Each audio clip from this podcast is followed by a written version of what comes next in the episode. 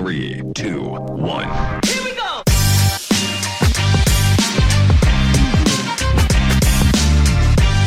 Bueno, gente, el episodio, un episodio especial hoy, un episodio de, se- de- de fútbol de la selección, porque esta semana nos jugamos la final, Don Memo, o no la jugamos. Son tres finales que tenemos que jugar. Tres finales, pero el juego más importante es este. Porque si tú no Es ganas, que hay que este- ganar, hay que ganar el primero. si tú no ganas este, no hay nada que hacer. Hoy tenemos a un invitado de lujo, tengo correteándolo ya como que un mes, un mes, Don Memo, ¿ah? Más yo creo, como dos meses.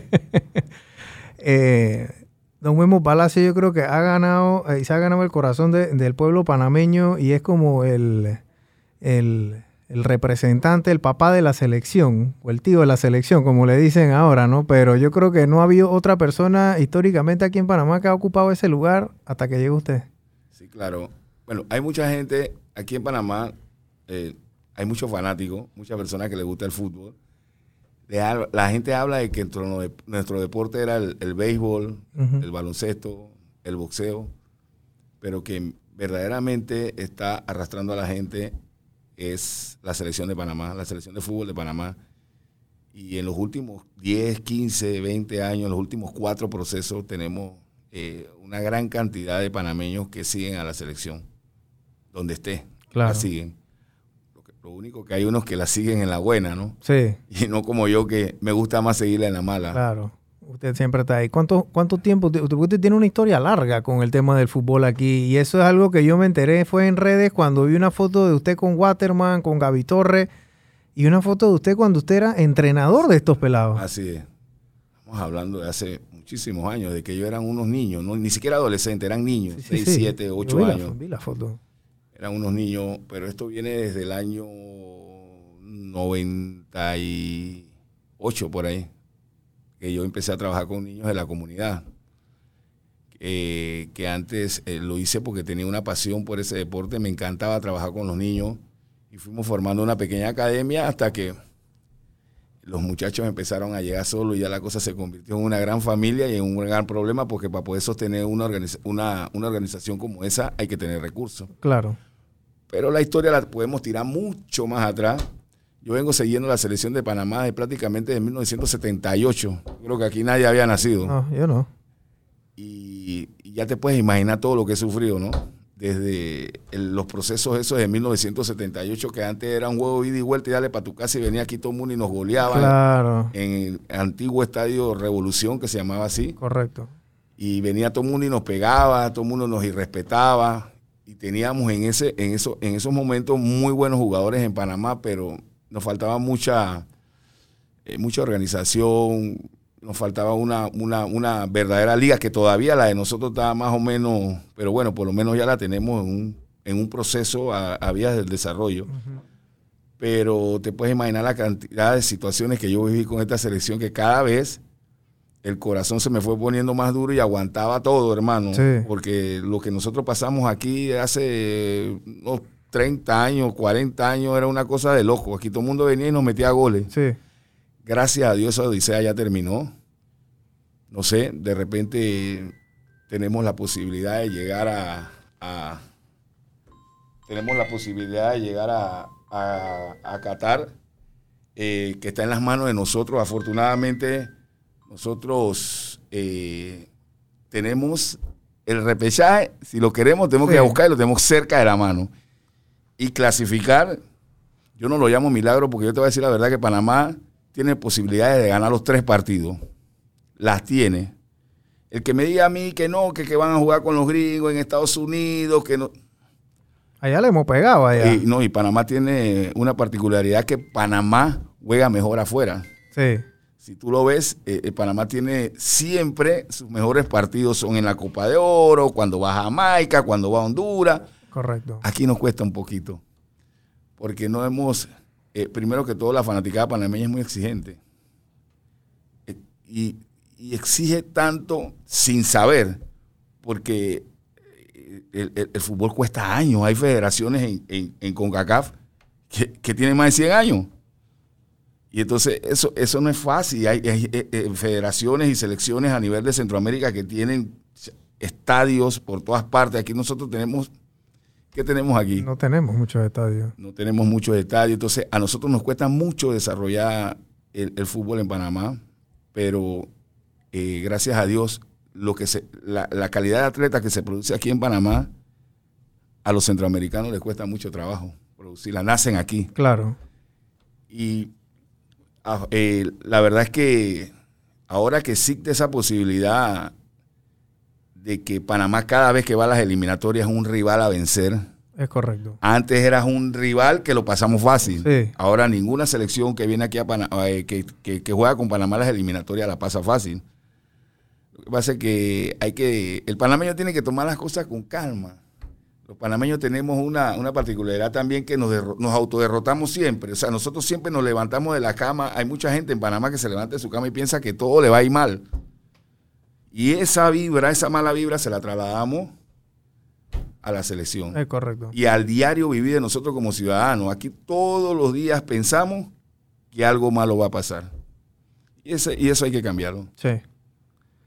Usted se hizo viral en, un vi- en el video cuando nosotros clasificamos, que fue un 10 de octubre Fue en el 2017. en el 2017, cuando clasificamos a Rusia. Así es. Ese video, yo me imagino que tantos años viviendo ese viacrucis con la selección y clasificamos por, por lo- la verdad es que todo se dio para que clasificáramos, porque fue una, eso fue una película de Netflix ese Así día. mismo es. O sea, hay mucha gente que le llama la suerte.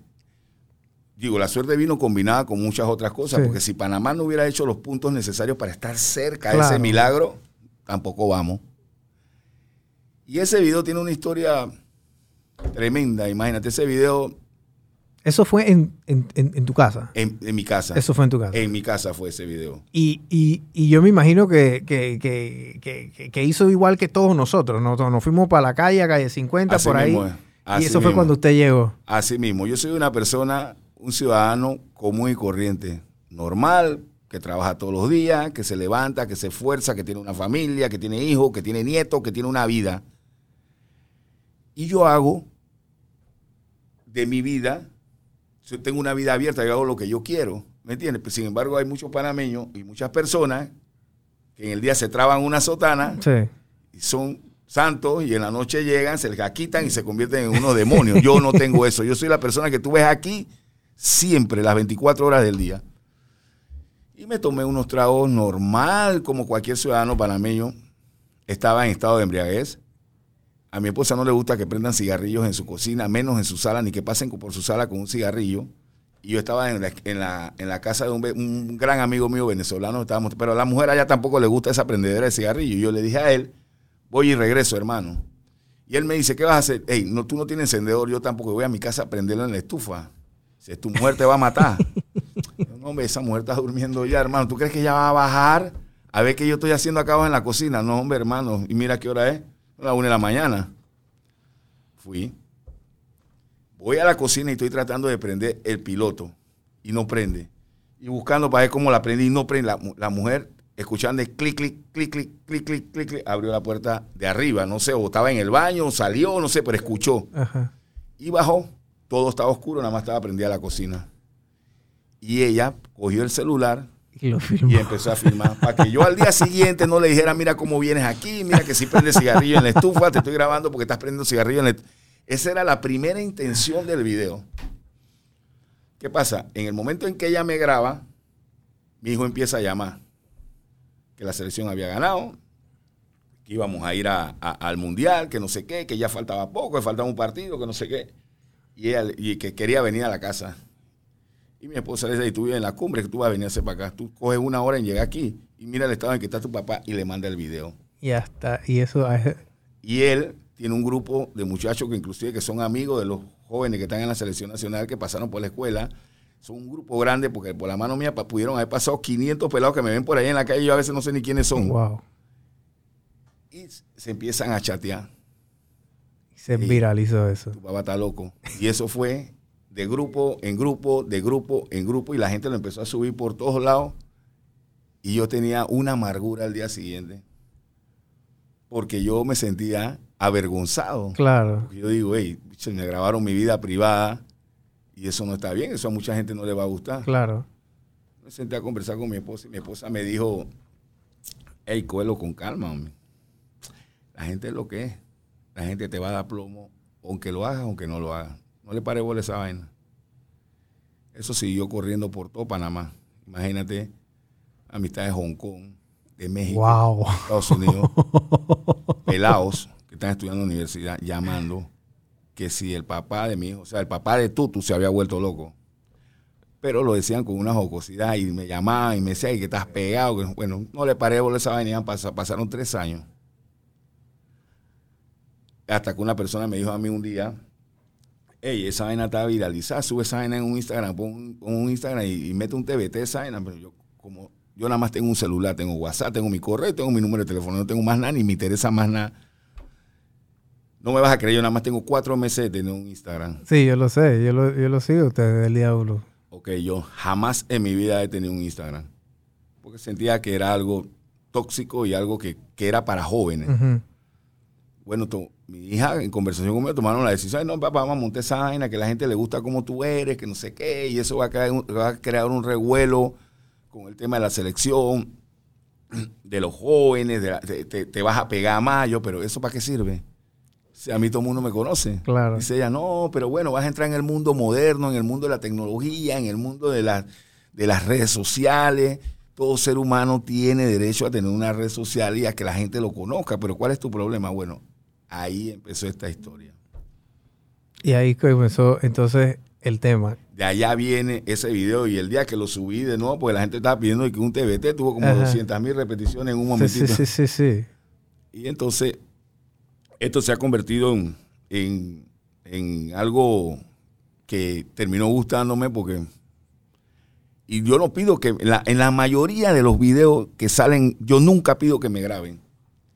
Siempre hay un hijo pendiente, o está mi esposa, o está viendo lo que yo estoy haciendo Claro. y toman la decisión de, de- de grabar esos videos. Eh, el último fue muy doloroso, el de México. No sé si lo viste, donde Sí, estaba sí, una vi, escalera casi llorando, sí. derrotado, como si- Sí, sí, que me robaron la, la- lo- los calzoncillos sin quitarme el pantalón. claro. Y esa es la verdad. Y el motivo de, de- de esos videos es porque yo vivo muy en- yo vivo fuera de las cosas que a mí me pasan cuando estoy viendo un partido. Yo vivo el fútbol muy en serio. Ujú. Y bueno, y que se nota. y soy, soy muy estudioso del deporte. Yo un domingo yo me puedo ver siete partidos de fútbol, Wow. tranquilo, sentado ahí desde las seis y media de la mañana en la liga holandesa y ahí voy recorriendo. Porque es- esto es un deporte que apasiona. a la- Al que verdaderamente le gusta, lo apasiona.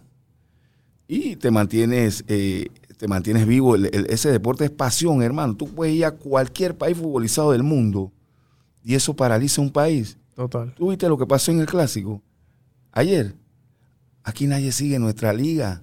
Pero vele a preguntar a un, a un argentino, oye, cuando estaba jugando Boca y River anoche, si él vio el partido del Barça y el, y el Madrid. Son cosas que a ellos no les Totalmente. Porque viven su fútbol como verdaderamente se debe vivir en un país. Claro. ¿Me entiendes? Porque como en Costa Rica, cuando juega el Saprissa con el a- Alajuelenses, Correcto. esos manes no se preocupan por quién está jugando en España. Eso debería pasar. en- eso, es, eso, es, eso es tener una fanaticada. ¿no? así es, eso debería pasar aquí en la LPF. Eso es tener, eso es tener cultura. Porque Así aquí, mismo. aquí en Panamá pedimos a veces, queremos, yo la verdad es que a veces, si no, vamos en comparación a los otros países que tienen, o sea, un país como Salvador, por ejemplo, o Guatemala, que tienen 5, 6, 7 equipos, cada uno tiene un, un- un estadio Así es. humilde, pero lo llenan de 20 mil personas todos así los es, domingos. Así es. Eso pasa siempre. Aquí en Panamá tenemos, podemos tener uno que otro estadio, pero si van 200, 300 personas es mucho. O sea, no, no hay esa cultura de, de fútbol, ¿no? Pero sí se exige, ojo. Sí se exige. sí queremos ganar a Brasil. No, y queremos, y queremos estar produciendo, creen que los jugadores se producen eh, como, como, como, la, como la hierba. O sea, nacen en el monte y ya ellos vienen sí. hechos. No, eso es un proceso, eso es un trabajo. Claro. Primero tú tienes que sacar al muchacho, ojalá fueran subdesarrollados, muchachos llenos de necesidad. Tú primero tienes que tratar, te lo digo yo que conviví con Claro. muchísimos muchachos de eso, tú tienes que primero sacarlo de su primera necesidad, que es la comida y la educación.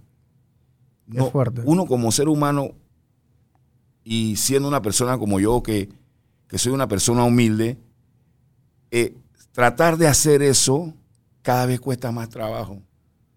Y ahora la gente exige, pero no saben de dónde viene Manota, cómo creció Cecilio Waterman, quién era Gabriel Torres cuando tenía 14 años, 13 años, y ahora tú quieres exigir. ¿Quién era Fajardo? ¿Quién eran un montón de jugadores que están en la selección? Porque lamentablemente esto es un deporte que nace en los barrios más humildes de este país. Los yeyecitos, como decimos nosotros, van para su liga donde juegan yeye, tú ves que hacen ligas en la UMA, ligas no sé, en otro lado, por otro lado, eh, no se mezclan. Pero hay yeyecitos que sí quieren llegar a jugar con los pelados que son de barrio. Claro. O sea, eso es un trabajo tan difícil. Porque el nivel es alto. Altísimo. Ese es un trabajo tan difícil. Las categorías menores, me acuerdo yo muy bien como si fuera ayer, cuando Waterman, cuando un montón de muchachos, Godoy, Negrito, ellos probablemente ni se acuerdan de mí, pero los vi jugar desde que eran niños, porque a veces nos enfrentábamos. Godoy, el capitán de la selección, Claro. cuando me vio, dice, siempre te gané yo, jamás. yo, porque yo tenía los mejores. Se lo recordó. Ah, o se te olvidó el Atlético Don Bosco, se te olvidó. Yo no creo que se te haya olvidado en tu formación. Y entonces, ese es un trabajo tan difícil, pero a la vez muy hermoso, porque tú sabes que tú empiezas a convivir con ese ser humano lleno de carencia Claro. Y empiezas a arraigar eso a tu, a tu corazón y es muy difícil desprenderte de eso. Por eso es que yo nunca me desprendí. Yo les he estado dando seguimiento a ellos siempre. Y la verdad que son... A veces no hay que, que, que- que llamarlos de que agradecidos, porque coño, tú a mí no me debes nada. Si en realidad yo no Claro. te di nada, yo lo que te di fue eh, te, te traerte una herramienta para que tú mejoraras tu condición de vida. Total. Pero son muchachos que, eh, que siempre tienen una buena relación conmigo. Se la han mantenido durante tantos años. Sí. Y es importante que en Panamá los entrenadores, los clubes, las academias de fútbol empiecen a, a- a desarrollar eso con más intensidad. Porque el, pana- el jugador panameño necesita tener una exportación de calidad. Sí. Y cuando tú tienes una exportación de calidad, tú mejoras el nivel de ese jovencito y cuando viene a su selección es otra cosa. ¿Me entiendes? Claro. Entonces, eso, eso, esa es la parte importante del desarrollo que hay que mejorar en el fútbol nacional. Por lo demás, los panameños también, los panameños tenemos que aprender, muchas cosas, hombre. No solo llegar a sentarte en un estadio y empezar a gritar y a gritar cuando el equipo está ganando, que empiezas a gritar y a gritar y a gritar. Mira, te voy a contar una anécdota personal que me pasó en el partido de Honduras, de Honduras que lamentablemente no pude ir a ese partido. Panamá empieza perdiendo 2 a 0. Ujú. En mi casa, como siempre, tomando trago, oyendo a todo el mundo brincando. Cuando el juego empezó, todo el mundo contento. Podía yo tener como 20 personas en mi casa. Mis hijos, sus parejas, un par de amistades. y Bueno, estábamos ahí reunidos. Yo estaba en, en el asado, pero con el televisor enfrente. Cuando el, cuando el juego iba 2 a 0, no quedó nadie. Se fueron. Todos estaban afuera en la parte de adelante de mi casa. No había nadie en la terraza atrás. Absolutamente nadie. Yo. Todo el mundo gritando, bravo, que esa porquería de selección. Tú tú vieras cómo despotricaban contra la selección. Yo, la única persona que yo llamé, yo llamé a mi esposa, yo ven acá, mami, siéntate aquí. Ya yo estaba medio en estado etílico, porque yo empiezo temprano. yo le dije, vamos a, le dije a ella, no, no dije vamos a ganar, le dije, hey, Eli, este partido nosotros lo vamos a empatar. Y pasó lo que pasó. Y antes de, estaba, de terminar el juego, ya todo el mundo estaba atrás. De nuevo. Sí, ya. Se van. Usted como los Don King. Se van, yo me emborracho El solo. síndrome de No, Don King. Así mismo, no lo necesito a ninguno de ustedes. Ustedes son los detractores más grandes que tiene esta selección. ¿Usted para qué lo ven jugar? ¿Por qué? Cuando te va mal sales huyendo. Sí. Y eso es lo que nosotros tenemos que aprender. Tenemos que tener cultura futbolística ya. Ya Sí, es hora. y, y que no se tiene. No, No para no, nada. No, no, no, no la tenemos. Es que en nada, en nada. No la no, tenemos. no me gusta meterme mucho en política, pero a veces hay que tener un poco de conocimiento de política en la vida. Tú ves que al presidente, independientemente de qué partido es y quién sea pre- nuestro presidente, tú ves que a, lo- a los seis meses ya la gente no quiere saber de él. Así mismo es en el deporte, así mismo es en la vida personal del panameño. Sí. Nos derrotamos siempre antes de. Así que es importante que los panameños empecemos a tener cultura futbolística. Sí, eso, Para que y- entiendan. Sí, y eso es algo que, que yo creo que ahora con, con- con las, con los jóvenes, principalmente con los jóvenes, es que yo creo que se va a ver eso y en un periodo a lo mejor de unos 20 años, dos generaciones, una generación, que la gente ya se vaya involucrando un poquito Así más mismo y se involucren en el, en el fútbol nacional, Así en el local, ¿no? Así mismo. es. Este- aquí, aquí hay una liga que se llama la LPF. Correcto. Eso hay que desarrollarlo más. Total. Los que están encargados de esa liga tienen que empezar a generar público, empezar a generar eh, eh, contenido en las redes sociales, decirle a la gente que venir a ver un partido de fútbol es pasar un domingo familiar. Sí. Dale al fanático lo que él quiere. ¿Qué él quiere? Seguridad, tranquilidad, buena comida, que me deje un premio cuando entro, que me traigas un artista, que eh, antes de empezar el partido me pongas un juego de niños. Esas son las cosas que tienes que hacer. ¿Cómo te lo digo? O sea, tiene que venir una persona que desconoce la administración a decirte qué cosas puedes hacer en esta liga para mejorarla. Hay un montón de cosas que se pueden hacer. Aquí hubo un torneo antes de la LPF que se llamaba la ANAPROF. Correcto. Había un señor que se llamaba Juan Carlos Delgado. Ey, ese es el único hombre que ha llenado estadios aquí. E inclusive aquí hubo una final que se ha llenado más que cuando juega la selección de Panamá. Y ese señor contó que a veces hay mucha gente hablando, porque aquí nos gusta hablar de todo el mundo. Ese señor llenaba los estadios. ¿Cómo lo hacía? Porque tú le dabas al público lo que la gente quería. ¿Qué quiere la gente? La gente quiere ir a un lugar. Eh, mira, hombre, te voy a poner en, la- en- en otro plano. Tú vas a una discoteca a tomarte un trago, a bailar. Y tú quieres ir a una discoteca donde tú tienes que estar cuidando tu trago, cuidando a tu mujer, cuidando. no, tú quieres ir a un lugar donde tú te quieres sentir bien. Claro. Así mismo es el fútbol nacional. Tú quieres hacer una liga, estás en clase A organizando, porque se, se organizan bien, pero tienes otro tema. Tienes una carencia de fanáticos porque tú no le estás dando al fanático lo que quiere.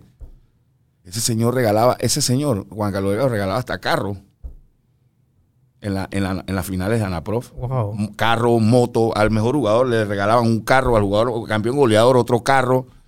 Ya tú no ves eso aquí No, ya no. tantas empresas que hay aquí en Panamá. Tantas empresas transnacionales que hay aquí en Panamá. Ey, hermano, invierte, sencillo, invierte en el deporte. Un porcentaje de lo que le das al Estado, lo que sea, lo mínimo, lo ínfimo, dáselo al fútbol. Claro. O dáselo al deporte. Pero a un fondo que no se pueda tocar por los gobernantes. Claro. A eso, una fundación. Pero hay tantas cosas que hacer que no sé qué, a veces los dirigentes, qué estamos pensando. Y nosotros tenemos en este momento la posibilidad, ya es hora de que nosotros mejoremos estructuralmente nuestro fútbol. Porque si Dios quiere, vamos a ir a, nuestro segundo mundial y seguimos ni siquiera en categoría rookie en nuestra liga. Sí. Sí, porque un equipo de aquí de Panamá no puede ir a jugar con una primera división a lo mejor de un... A veces nos hemos pegado a México, a El Salvador, a los equipos ticos, a veces le hemos pegado, pero ya debe ser una constante. Sí, ya, sí, ya tiene que ser algo Así de no, siempre. no, ¿no? no puede seguir que, que, que pase y que una vez al año y que, que le pegamos a un equipo mexicano, eso no, ya eso no debe pasar. Tenemos que mejorar nuestra liga. Sí, eso, eso, esos niveles de México, que cómo llenan esos estadios, Así allá es. son una locura. ¿no? Claro, costó muchos años, Sí. pero ya Panamá tiene años de estar desarrollando el fútbol. Mal, pero lo, ha estado ahí intentando, Claro. intentando.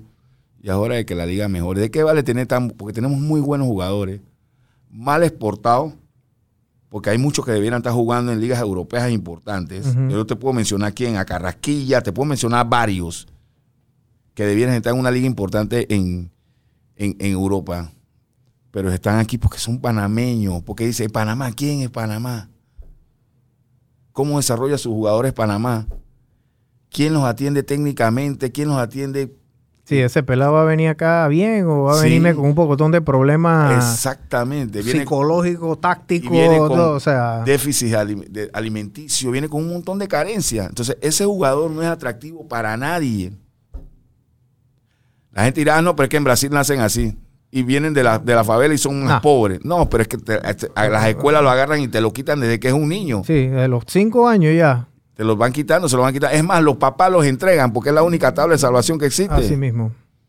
Entonces, esas son cosas que nosotros tenemos que mejorar. Sí, esos pelados vienen de, de, de- de esa máquina brasileña y allá el nivel es, es- obviamente es otro. Y ¿no? en Argentina pasa lo mismo. En Argentina, en los barrios, en los lugares, en las provincias, la gente nada más piensa fútbol. Sí. Piensa, ahí está la tabla de salvación. A veces, como en los países, pues, como en Panamá, pues, como en, en el Caribe, la gente dice, no, aquí la tabla de salvación es el turismo. Y eso es lo que hace la gente de ahí. Sí. O sea, nosotros debemos mejorar estructuralmente nuestro fútbol porque ya es hora. Nos estamos quedando y nos estamos quedando. se- Es, es una lucha, ¿no? Es un, es- es Claro. un, es un ciclo vicioso. Es- Eh, es co- es produzco como- un buen jugador, pero tengo mala liga. Y veo cómo vendo ese jugador, lo vendo mal o lo Es llevo como mal. complicado, porque uno da como dos pasos para adelante y tres para atrás, Así y uno para adelante y dos para atrás. Así y entonces es un, es un tirijala, ¿no? Así mismo es. En antes que estábamos fuera de, de- de- de grabación, me dijiste que tenías 34 años de casado. Sí, voy a cumplir 34 años. de 34 caso. años. Tre- 33 para 34. Para 34. ¿Cuántos hijos tienes? Tres.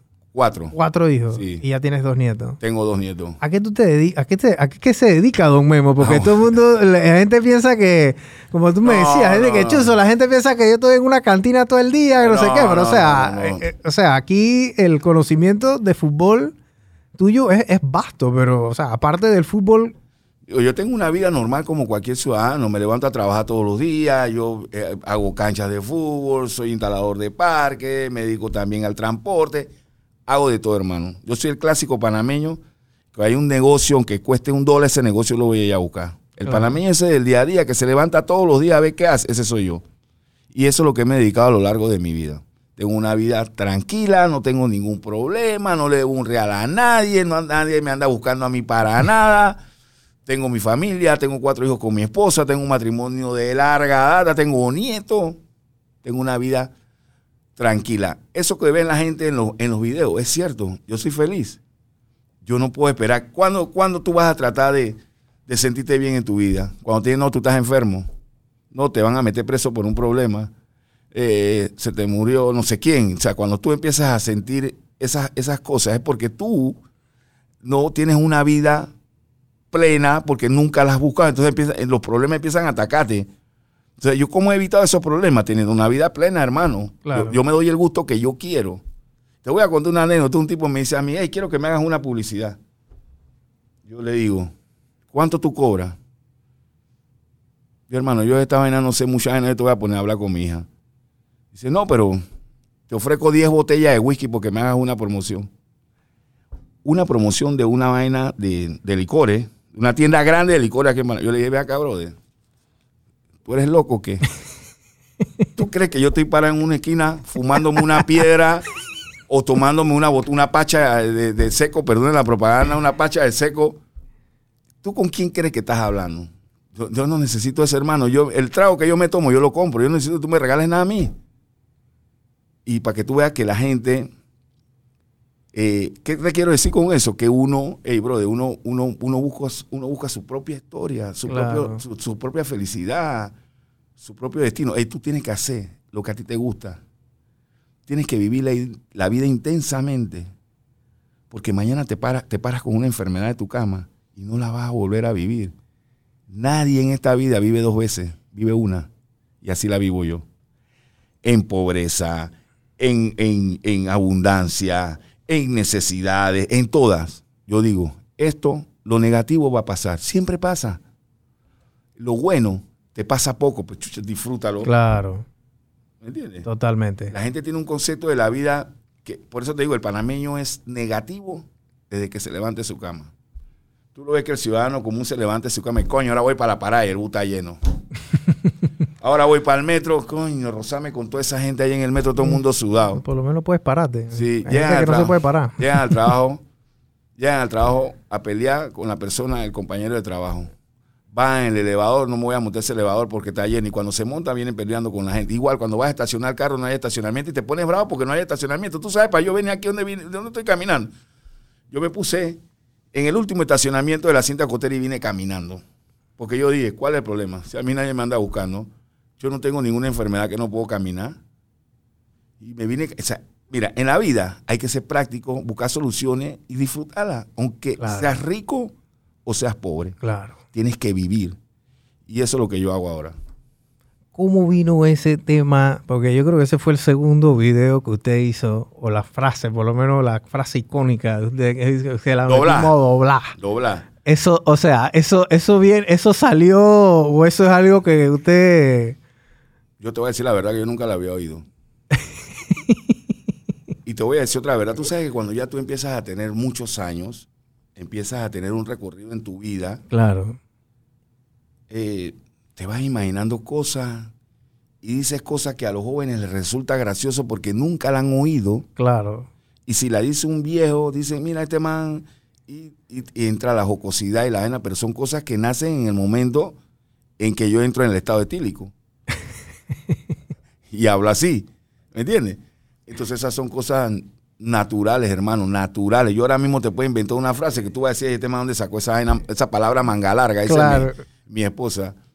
Pero de eso se trata, ¿no? Yo siempre ando con, con el tema de la jocosidad. Mi esposa me, me molesta y dice que, coño, ya yo crié mis, mis cuatro hijos y mis cuatro hijos son personas adultas y yo no termino de criarte a ti porque estoy todo, todo, todo el día jodiendo. Todo me da risa y estoy todo el día jodiendo Con el vacilón. con el vacilón. Todo el día. Paso mi vida así. La otra fue la del paraguas, me acuerdo. La del paraguas. Esa del paraguas fue épica. Esa del paraguas fue épica, pero es que va, la, la, la, la, la- te la metimos doblada, Sí. no ha podido. eh, En verdad yo creo que eso ya, ya, ya ha quedado en la idiosincrasia del panameño como, como parte de nosotros. ¿no? Así es. Y asimismo, la figura de usted dentro del fútbol panameño ya es, y- eh, eh, o sea, es irreemplazable. pues. O sea, mismo. la verdad es que yo me imagino que usted llega al estadio y, y- y- y, eh, tiene que ser otra cosa. Eso es como llegar con Durán a una pelea de boxeo. O sea, Así mismo. Mira, yo fui al estadio, al, al estadio Romer Fernández al partido con El Salvador. Yo soy humilde de corazón, humilde de bolsillo, humilde de mente. Yo soy humilde de todo, hermano. A mí me gusta la gente. A mí me gusta estar con la gente. A mí, a mí me gusta que la gente me hable, que me abrace, que brinquen, que salten. Yo, yo estoy. Esa es mi vida, es mi personalidad. Cuando yo llegué al estadio, qué problema para entrar y qué problema para salir. Cuando iba a entrar, la gente gritaba que qué yo hacía en esa fila. Si tú tenías que entrar ahí gratis, yo, hermano, tranquilo, yo compré mi boleto. Pero es que tú tienes, aquí nadie te tiene que ponerse a formar fila. Yo le digo, no, hermano, yo estoy aquí con mi gente. Y esa gente que está formando la fila es igual que yo. claro. Yo voy a formar la fila.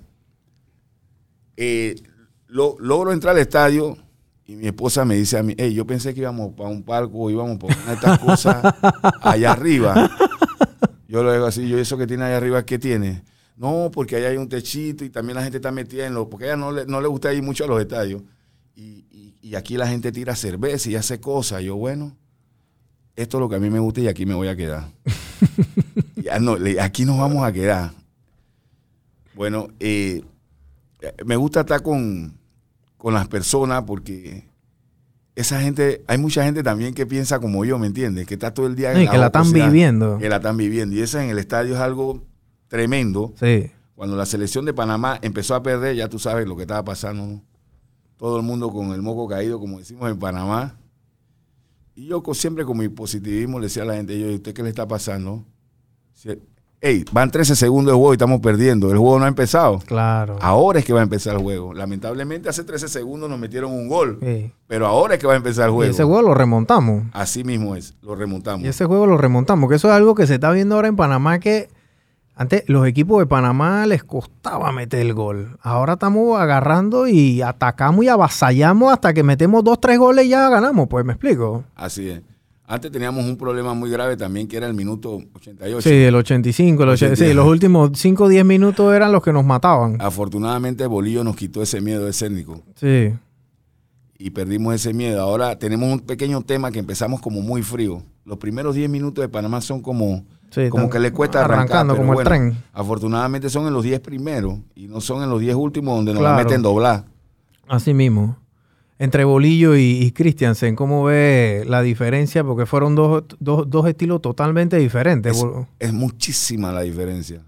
Bolillo tenía un tema de paternalismo Sí, se enamoró. él, él se casaba con los jugadores. y, y- y- y la verdad que los quería. O sea, era un tipo que inclusive el jugador podía convivir con él. Esa era otra, otra, otra, otra idiosincrasia. El tipo de Colombia, campechano, jodedor, duro de carácter, fuerte y, te- y- y- y era un tipo amoroso con los jugadores. Sí. Este que vino ahora, además de ser, tener mucho conocimiento, haber jugado en el Barcelona, haber jugado en Europa,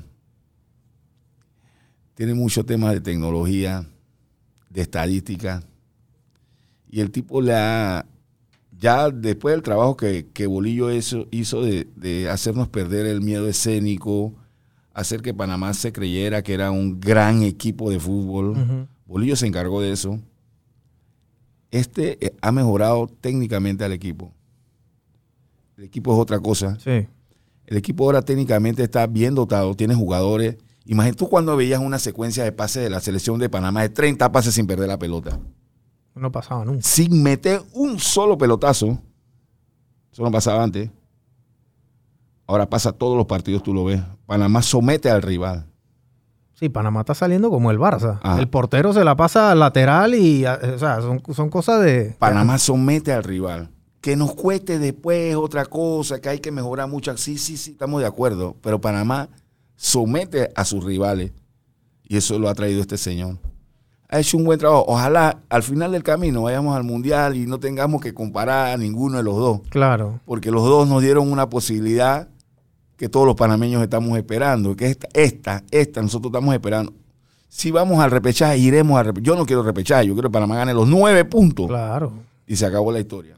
Ahora, si Panamá gana estos tres próximos partidos, eh, clasificamos de tercero o entramos de segundo. De o sea, tercero, segundo. de tercero, Panamá está en el mundial directo si mete los nueve puntos. Ok. ¿Que es difícil? Claro que sí. Pero Costa Rica igual la tiene dura. Sí. Y los gringos también, porque están acostumbrados a pararse al final de la eliminatoria. Sí, y los gringos se quedaron en la Ah, última eliminatoria. Exactamente. Entonces, eh, para Costa Rica también. La gente habla de que, que los ticos, yo en las redes sociales. Canadá escucho- está clasificado ya. No, no, no, no. no. Le, falta, le falta un punto. ah, le falta un punto. Ok.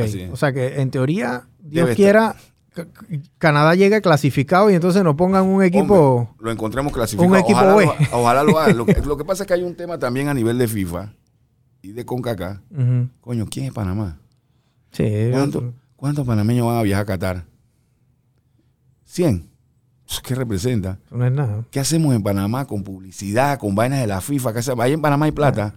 Llenan sus estadios. No, o sea, o sea, Panamá no representa nada. México lleva 3 millones, 2 millones de personas allá a los mundiales. Cuando México, yo no creo que México nos, nos robó ese partido, ni los árbitros. Yo pienso que si fuiste al bar por tres jugadas, ¿por qué no fuiste al bar por esa? Y quizás no lo pites penal, pero ve, pero ni siquiera fuiste.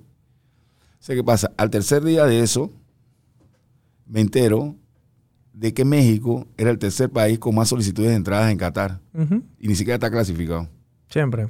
Así que tenemos una gran desventaja en el tema de, de fanaticada, de publicidad, de todo. Nosotros damos años luz de esos equipos desarrollados.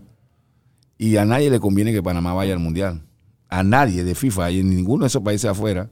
Sí, porque Panamá es, es- es minúsculo. Ese Panamá, mercado, Panamá no representa nada, ni sus jugadores tampoco. ese mercado de nosotros no es atractivo para la industria del fútbol a nivel mundial. Ajá, así mismo. es. Digámoslo de esa, de esa forma. Así mismo. es. Viene el partido de, de Honduras, que es contra Contra Bolillo. contra Bolillo. El de y, la mazorca. y, el, y, y- y- y Honduras está prácticamente ya. No, Honduras está eliminado. Está eliminado. Yo No creo tiene opciones Tiene ninguna. como tres puntos solamente. O sea No. que básicamente estamos jugando contra el rival más débil de la, de la eliminatoria. Tú no ¿no? me vas a creer una cosa. Ese es el partido más difícil. En serio. Sí. es el más difícil. Porque primero lo vas a jugar aquí. Aquí a veces no es que somos débiles, pero somos muy titubeantes. Siempre. En la salida jugando, un montón Sí. de cosas a veces nos pasa. Y que siempre los equipos que no tienen nada que perder, no les importa. Vienen a, a hacerte el daño, vienen a jugar de otra forma, vienen a... Y más que Bolillo, no es que Bolillo nos conozca, porque ningún juego se parece a otro. Y los jugadores de Panamá no son todos los que Bolillo tuvo pero es un zorro.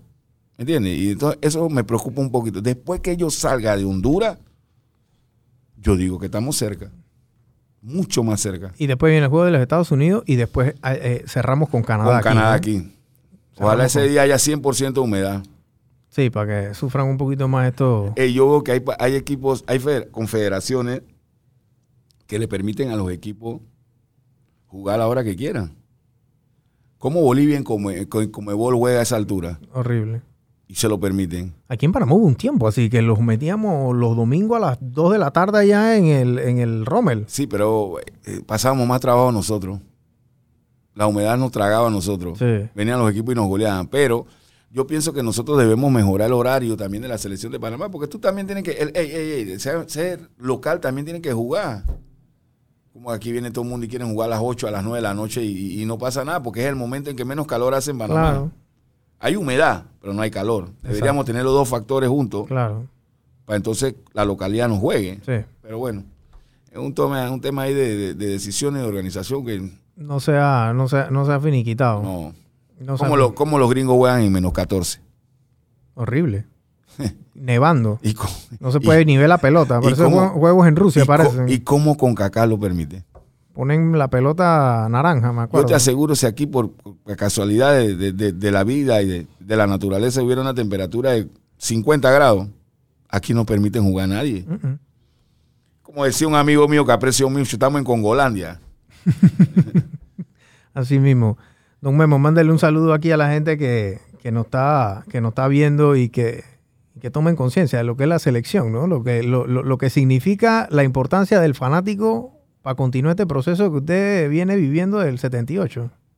Bueno, hay que mandarle un saludo muy especial a todas las personas que siguen este programa porque se viene una fecha muy importante para nuestro fútbol y nosotros tenemos que tener eh, la suficiente interés y valentía para aceptar lo que pase. Ojalá lo que se pase sea positivo. Yo creo que va a ser positivo, yo no tengo ninguna duda de eso, pero el fanático tiene que involucrarse más en nuestra liga y con la selección nacional y dejar de ser negativos hasta en su vida personal Claro. hay que ser feliz como lo soy yo. Y eso es lo que yo exhorto a todas las personas que siguen esta, este, esta, este medio a que traten de vivir su vida de esa manera. Perfecto. Bueno, don Memo, muchas gracias por, por acompañarnos hoy. Esta es su casa. ¿Cómo no? Siempre. La verdad es que es un honor tener una persona que es tan auténtica y ha vivido est- esto de la selección desde hace miles de años y no solo de la boca para afuera, porque de tiempo que le ha dedicado usted a estas ligas menores y usted hasta cierto punto ha influido muy bien en la vida de todos estos pelados que vinieron subiendo y muchos llegaron a ser profesionales de fútbol afuera. O sea que si hubiesen más personas como usted, que es un cliché decirlo, pero si hubieran más personas como usted que le dedicaran a 500, 600 chiquillos a darle un poquito de empatía, a darle tiempo, a saber si comieron, a saber si están bien, sacando plata de su propio bolsillo, comprándole una pelota, comprándole un suéter, comprándole una zapatilla, dándole un plato de comida, a lo mejor nosotros tuviéramos otra clase de generaciones, pero es más fácil criticar y no involucrarse. Así mismo. Mira, y hay un tema también, no te creas, hay muchas personas como yo, no solamente en el tema futbolístico, en la, en la, en la, en la vida cotidiana de, de todo ciudadano, hay muchos panameños que tratan de arreglar, la- a, a- a ayudar a la gente. Y en el tema de fútbol también, hay muchos entrenadores de niños que son empíricos, mucha gente que está trabajando, pero sin recursos. Entonces, también tenemos que exhortar Claro, a la empresa privada que se involucre con esa gente que anda buscando talento y que anda entrenando muchachos que son miles. Que nosotros tenemos aquí clubes que son sumamente pobres, que no tienen, ey, no tienen formación de jóvenes. claro. ¿Por qué? Porque eso, eso cuesta dinero. Entonces tenemos que involucrar a la empresa privada ya en el desarrollo de este deporte. Ah, pues, yo veo, yo veo gente que tiene mucho dinero aquí en Panamá y que tienen muchas empresas aquí en Panamá siguiendo a la selección y viven el momento de la alegría, pero no se preguntan, hey, ¿esto de dónde salieron? Claro.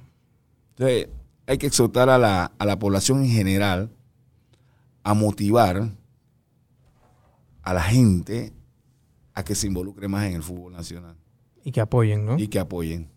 Perfecto. Bueno, don Memo, muchas gracias. Gracias por venir y saludos, gente. Nos vemos.